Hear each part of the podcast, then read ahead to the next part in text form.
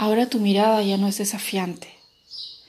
Tus ojos están llenos de lágrimas, de tristezas. Fue una canción la que te produjo tus lágrimas. A lo único que atiné fue decirte que te la seco. Pero me pregunto, ¿qué es lo que me produce más miedo? ¿Ver tu mirada desafiante o ver tus lágrimas?